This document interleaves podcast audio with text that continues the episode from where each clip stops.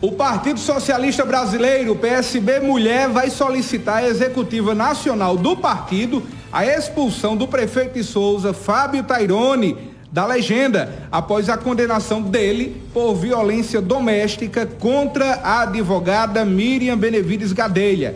De acordo com Sandra Marrocos, a deliberação foi tomada após reunião da Executiva Nacional do PSB Mulher e do Conselho Político de Mulheres na última sexta-feira, dia 28, em Brasília. O pedido de expulsão foi aprovado por unanimidade.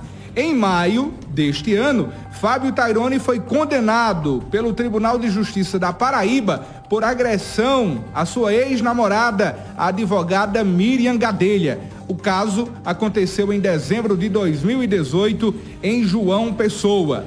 O juizado de violência doméstica e familiar contra a mulher da capital, do Tribunal de Justiça da Paraíba, sentenciou Fábio Tairone a um ano, quatro meses e sete dias de detenção em regime aberto. Além disso, a vítima deverá receber uma indenização de 15 mil reais. O caso, na madrugada do dia 7 de dezembro de 2018, Miriam Gadelha relatou ter sofrido uma agressão do prefeito. Em dado momento, ao voltar para casa, foi agredida com um tapa no rosto pelo prefeito de Souza.